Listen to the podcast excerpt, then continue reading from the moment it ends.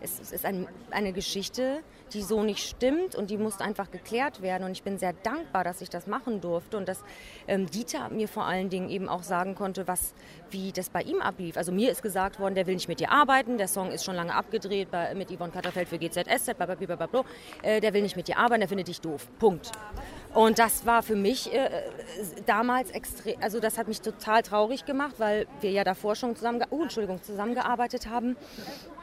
Ähm, an United, dem ganzen Album ne, für, von DSDS. Das war alles sehr schön und sehr toll. Und mich hat es halt gewundert und deswegen war es für mich einfach wichtig, das zu klären, weil das merkwürdig war. Und ähm, danach gab es aber kein privates Gespräch. Nee.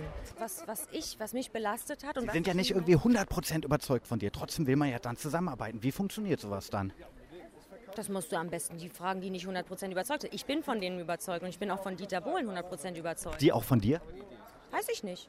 Ich habe ich habe da nicht, nicht wirklich viel Schlimmes gehört. Ich, ich, bin traurig und bin ein bisschen berührt, wenn man, wenn man das Gefühl hat, es wäre nicht vom Herzen was kommt. Und das ist es definitiv. Und der Beweis, Gott sei Dank, meine, die Zuschauer haben das verstanden. Und da bin ich extrem stolz drauf. Aber es war, wenn man genau hinhört, nicht wirklich böse, was da gesagt wurde über mich, sondern es wurde sehr viel gelobt. Und da bin ich sehr dankbar für. Und das macht mich auch sehr stolz, wenn jemand wie wie Dieter, dessen Meinung ich sehr schätze und schon immer getan habe, wenn er das sagt, bedeutet das für mich sehr viel.